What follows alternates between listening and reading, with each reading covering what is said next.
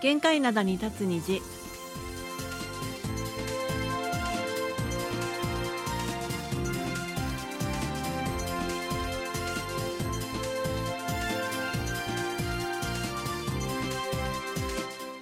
リスナーの皆さん、あにゃんせよ。 안녕하세 1月9日火曜日の限界灘に立つ虹、丸組の母さんことけみやすんです。ソルナイスことキマーソンですえ昨日は最低気温がマイナス8度とか、まあ、それぐらいだったんですけれども今日は一転してマイナス2度日中は3度と平年並みの気温に戻るということですただ今日は雪がかなり降りそうです。10センチ以上積もるだろうということで、明日まで降るとの予報です。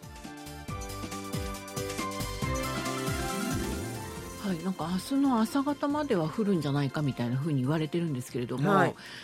なんか今年は本当に雪が多いですよね。です今も結構ね、あはい、の収録してる今も外は雪降っええてます。あの午前中なんですけれども、うんはい、雪が降っています。はい。はい、さて、あの今日は化粧品についてのお話をしましょう。はい。はい。で、あの、新型コロナの時に化粧品の売り上げというのがだいぶ下がったっていうありましたよね。うん話ありましたよねうんみんなマスクしてるからね。そう、うんあの特にリップスティックだとか、うんあれマスクについちゃうから、うんうんねあのカラーメイクの方のね、うんそういう化粧品がだいぶ売れなくなったんだよっていうお話をまあ番組でもしたんですけれども、はい。ただ今ほらコロナ禍が過ぎたじゃないですかだいぶ韓国でもマスクをしていない人が多いんですけれども、うんそうすると化粧品っていうのは売り上げが盛り返したのかなっていうとそうでもないみたいね。そうでもないみたいなんですよ、うんコロナ以前の水準に戻っていないということみですんなもういいと思ってたのかな一度しなくなると面倒くさくなるじゃないけ化粧品ってあの私がちょっとそういう感じなんですけれども、そううん まあ、とにかくでちょっと数値を言いますと韓国銀行の経済統計システムによりますと全国で個人のクレジットカードで化粧品を買った総額は1829億ウォンだったということです。うんでこれは実はあの去年8月の1か月間の統計になるんですけれどもあのコロナ禍の真っ最中だった2020年の3月が1843億ウォンでしたからそれより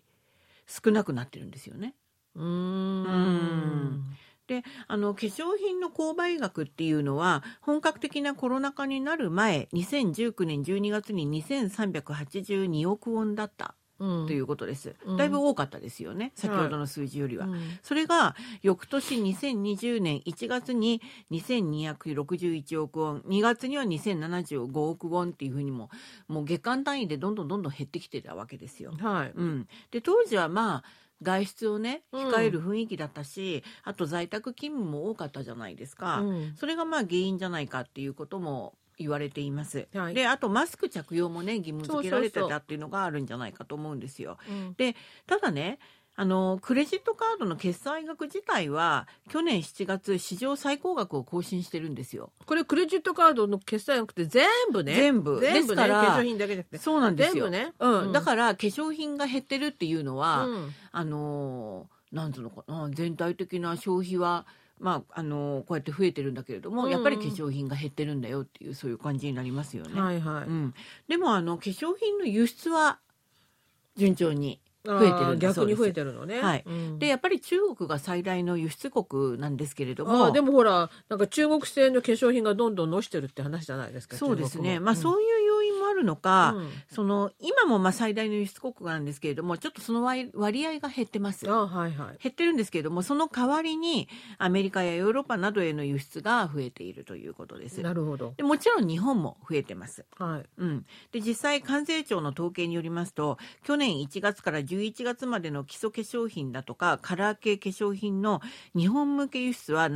7970億ウォンということで前の年の同じく時期に比べて5.5%増えているということです。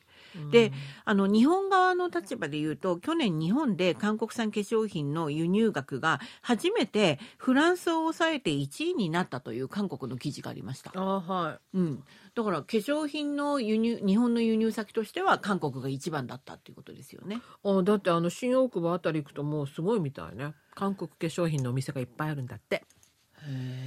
テレビでもやってた。うんあと私 SNS でなんかこうもらってるそのなんと日本のなんかファッションなんとかのそのあれでもいっつも韓国の化粧品なんとか日本に上陸っていう記事がいっぱい出てくるフ最ァッシ近。ョン、えっ、と、サイトのことですかそうそうそうお買い物ができる。そうそうそうなサるイほどトねじゃなくてなんかこうニュニュースを送ってくるあそれであ。ねあれ、ファッションのニュースご覧になってるんですね。他のが見たくてね占いが見たくて来てるんですけど占いもファッションに。 入ってるんですけどね、なるほどはいはいはいはいであの韓国の化粧品業界の関係者のお話によりますと、うん韓国の化粧品が海外特に日本で、まあ、韓国産は良い原料を使っていて効果もあると、うんでコスパが優れているんだという認識ができてきているんだというふうに話しています。なるほどねうんで他にも皮膚の美容だとか美肌への関心が高まっているということで美肌のための美容医療機器の輸出も増えてるんだそうです。あーはいはいはい、うんであのもうすでにその部分ではヨーロッパだとかアメリカの機器が有名でうんあるんですけれども、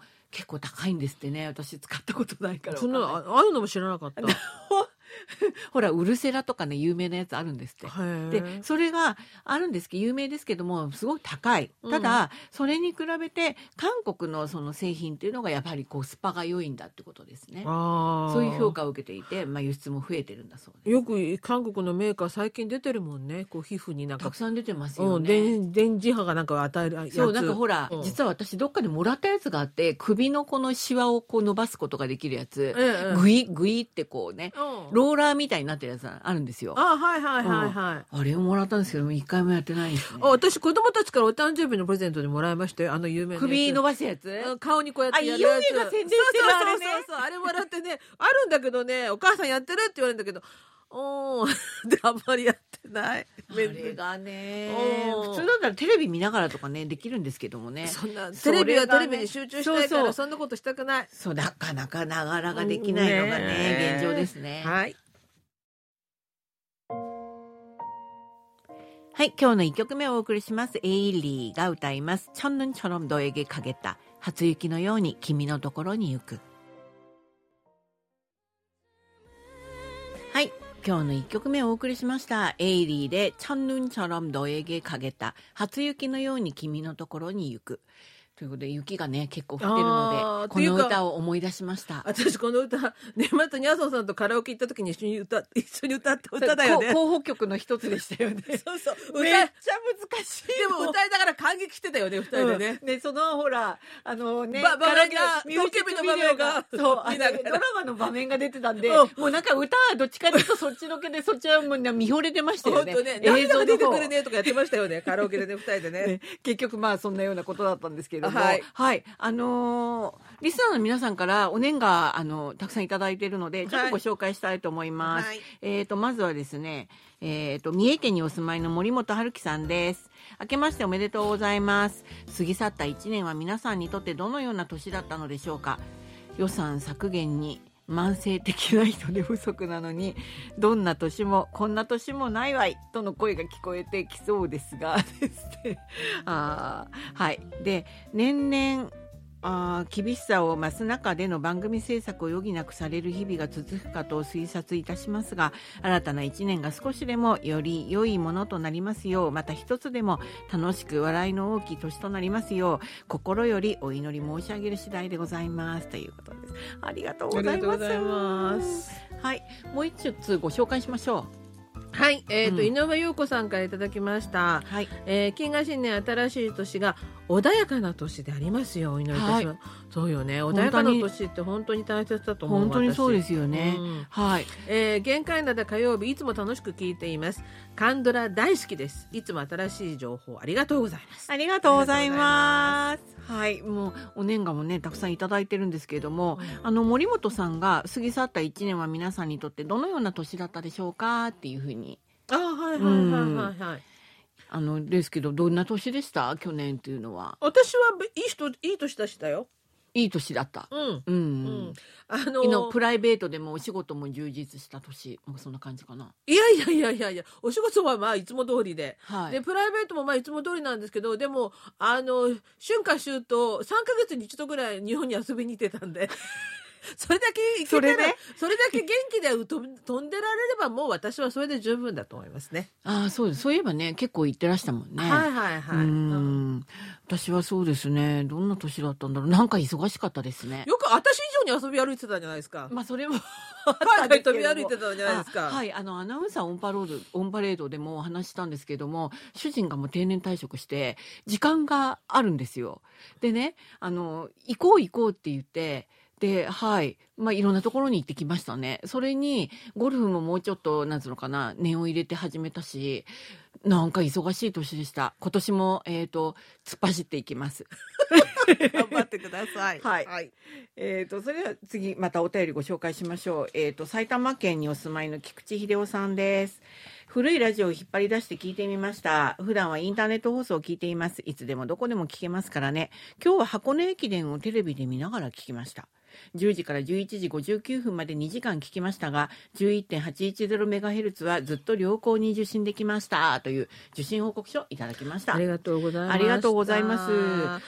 これね、箱根駅伝ね。うんいつもだったら本当に盛り上がると思うんだけど、今年は地震と重なっちゃったんだよね。そうなんですよね。うんでもあのまああのこのニュース私も見たんですけれども、うん地震の合間にまあ報道はされてたんですけども、うんやっぱりちょっとね、なんかね、うーん集中できなかったって感じしましたよそういね。う感じですよね。うんうんであのこの 11.810MHz については、まあ、あのお知らせさせていただきましたよね。はいはい。えー、と 9.805MHz が 11.810MHz に1月1日から変わるというふうにお知らせをさせていただきたいんですけれども、まあ、あのそのそれについてのよく聞こえますよという受信報告いただいて、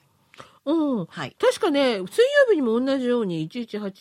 11810メガヘルツよく聞こえヘル 11.810MHz ね。そうははいい、はい、 これよく聞こえてますってお便りいただきました。よかっったよかったです。だからこっちはねいいみたいなんですよね。ちょっと安心しました。なるほほど、ありがとうございます。よかった、よかった。はいで、受信状態良くないときは、まあ、アプリでね、うんいつでも、まあ、聞こえてくるっていうことがありますので、まあ、普段はね、菊池さんもインターネットで聞いてますよっていう感じなんですけれども、あはいまあ、一緒に聞いてくださってもね、もしできるんだったはら、いいいかなっていう感じがしますね。はい。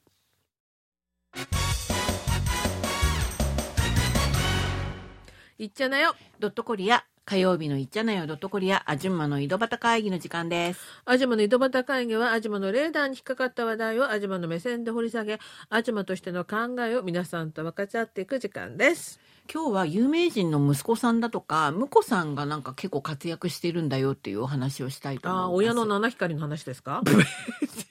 それを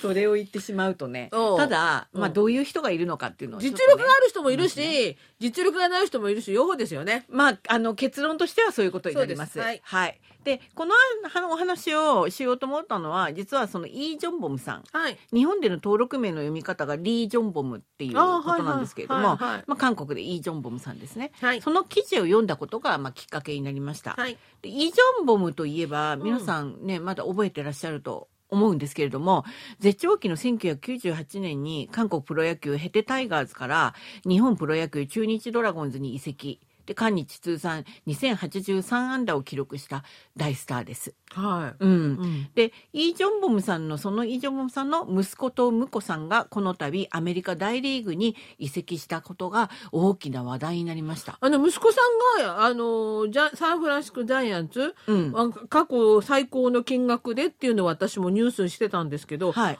娘婿もそうなの娘婿のコウ・ウソク選手がサンディエゴ・パドレスにそれぞれ移籍しましすた、ごいね。そうなんですよだからもへうーイ・ジョンボムさん北欧なんじゃないかなと思いますああ、ねもういアメリカに行っちゃうんじゃない心配移住で。移住、うん、 ソウルにいないんじゃないもう、ねまあ行ったり来たりはされるでしょうね、うんうんで息子のイ・ジョンホン選手というのはまあ外野手はいなんですけれども、あのー韓国プロ野球キウムからポスティングシステムで、まあ大あのー大リーグに今回移籍しましたはい。でポスティングシステムっていうのは、まあ、所属球団の許可を得て大リーグに移籍することなんですよね。はいでで譲渡金を、まあ、所属球団が受け取るようなシステムになっているということです。はい。で6年総額1億1300万ドル、うんでこれ日本円で言うとおよそ164億円韓国人としては最高だったという話ありましたよね。はいまあ、4年後にね契約を破棄できるなんか条項も含まれてるみたいなんですけれども、はいとにかくまあそんな風にあの契約したということで、はいであのー彼1998年に生まれてるんですけども名古屋で生まれたんですよ。うーんうん、だからその父親のイ・ジョンボムさんイ・ジョンボムさんがあの日本にいた時に生まれてるんですよね。はいはいはい。うん、でそのイ・ジョンボムさんが韓国の球界に復帰する2001年まで名古屋で育っています。でもまあ幼稚園入るぐらいまでだからね、うんあんまり覚えてないだろうね本人はね。うん、だから日本語はね、うんそんなできないんじゃないかな。うんそうですよねうんうんうんであの2017年に韓国プロ野球ネクセン現在キウムなんですけれども、はいそこに入団してあの2021年と2022年連続で首位打者、はい2022年には最多安打打点王にもなっていて韓国での通算打率は3割4分を誇るすごい打者そうだね。有名な打者になっていますご成績ですね。はいはい。でイ・ジョンボムさんが現役時代に風の息子パラメ・アーデアルっドル。て呼ばれてたんですよね、うんだからそのイ・ジョンウさんはパラメ・ソンジャあー息子じゃなくてその下だから孫なのね。風の孫というふうにも呼ばれています。はい。うん、でこの娘婿さんのコウ・ウソク選手あの、同い年なんですイ・ジョンウンさんとうん1998年生まれで韓国 LG でプレーした投手ですこちらあは。ーはいはいはい。であの2017年にプロデビューしてから救援投手ね抑えの、うんうえーリリーフ一筋で2022年には61試合に登板し4勝2敗42セーブへえ、うん防御率1.48の成績で最多セーブのタイトルを獲得しているというこれもまた有望株プロデビューューの年も同じなんだね。そうですねうーんでこちらもポスティングシステムでサンディエゴパドレスに移籍したということです、はいはいはいで契約金は2年総額450万ドル、えー、とおよそ6億4000万円などと報じられています、はい。うん、でちなみにこのサンディエゴパドレスには日本の選手結構いるんですよね、はい。うん、そのダルビッシュ有投手、はいうんそれから日本プロ野球楽天から今回移籍した松井裕樹投手はい。元阪神のロベルト・スアレス投手うん。投手ばっかりうんいます。うん。だからコウ・ウソク選手は松井さんだとかスアレスと競争しなくちゃいけないっていうことになってます。でもほら、あの、西武があれなんでしょ救援が、あの、一筋だから、大丈夫なんじゃないですかこちらもあの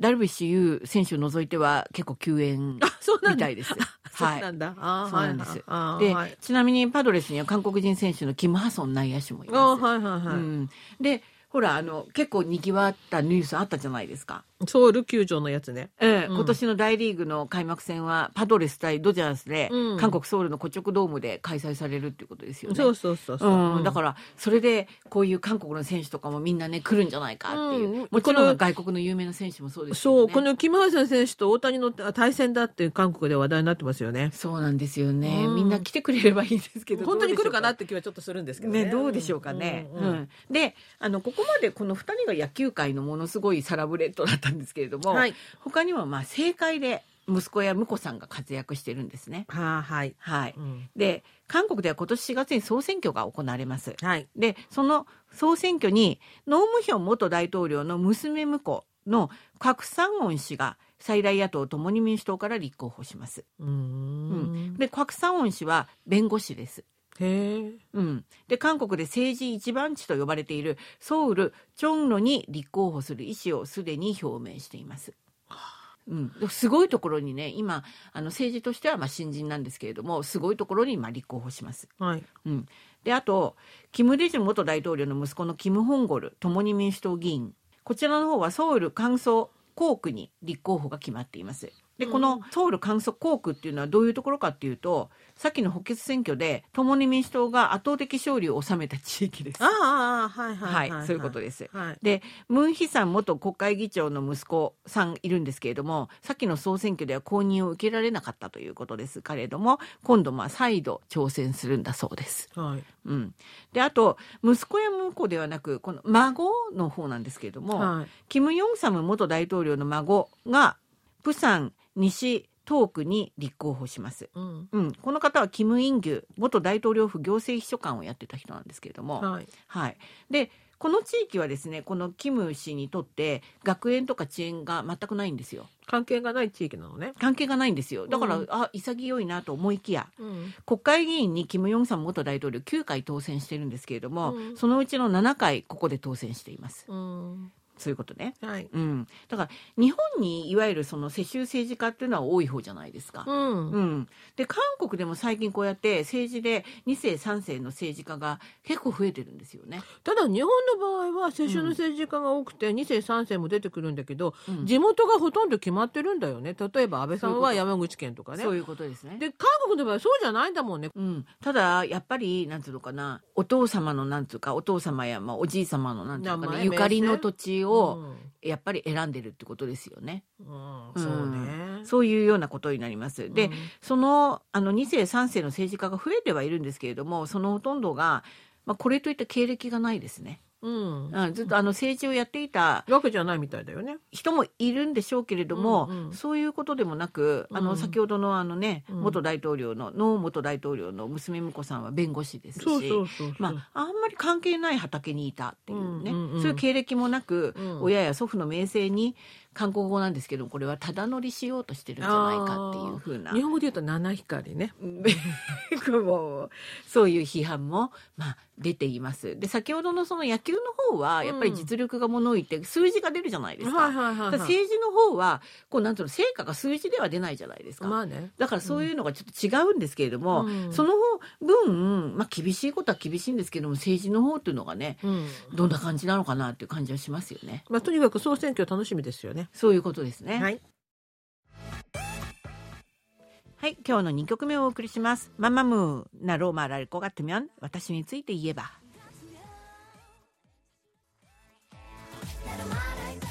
はい、今日の2曲目をお送りしました。ママムーで、なろうまらルコがてみょん、私について言えば。というふうに直訳したんですけれども、実はこれ、英語のタイトルがあって、Yes, I am となってます。なるほど。うん、ははいい。、その曲お送りしました。それでは後半のお便りご紹介します。はいえーラジオネーム双葉俊明さんからいただきました。うんえー KBS の皆さんこんばんは。すでにニュースにもなっていられると思うんですけれども、日本の石川県で大震災が発生し、死者、津波、火災が発生しています。今回は震度5強、震度7と大きな余震が続いています。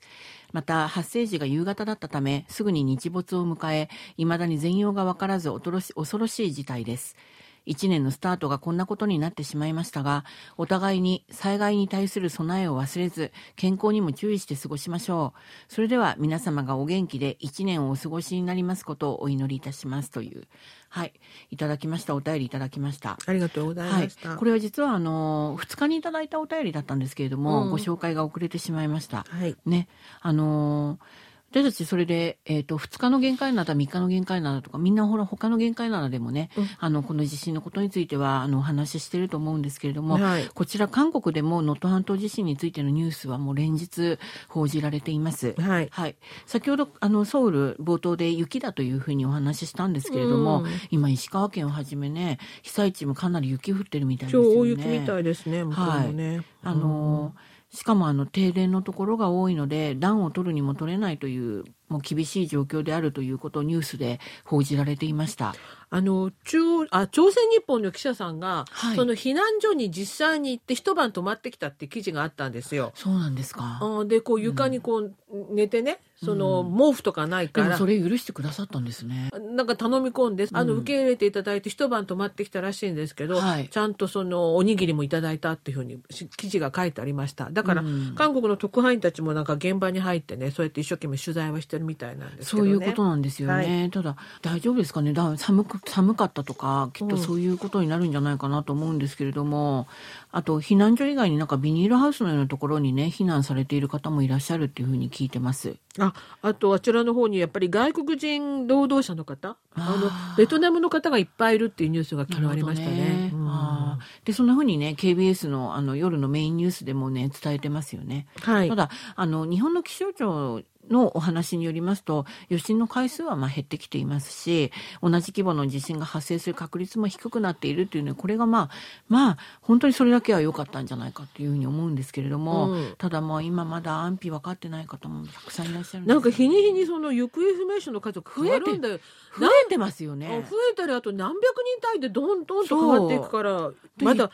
だから被害の全容というのはもう依然としてつかめてないですよね。だからこれからら本当になんまだまだなんで被害が広がっていくのかっていう、はい、そういうはあすごい地震なのでもう本当に私たちもどうしたらいいか、でね、もほら90代のおばあちゃんが120何時間まそうでに救助されたんですよね。そうすごいなと思ってうんだからうもうこれからあんまり寒くならないでね、もうそんな方がまたねいればいいんですけどねとにかく祈るしかないですね韓国からも本当ですね本当にみんな祈ってます。はいはいということで火曜日の限界灘に立つ虹お別れの時間です。お相手は丸組のお母さんこと金明ンとソルナリスことキマーソンでした。またの時間まで皆さん、アニエゲセよ。さようなら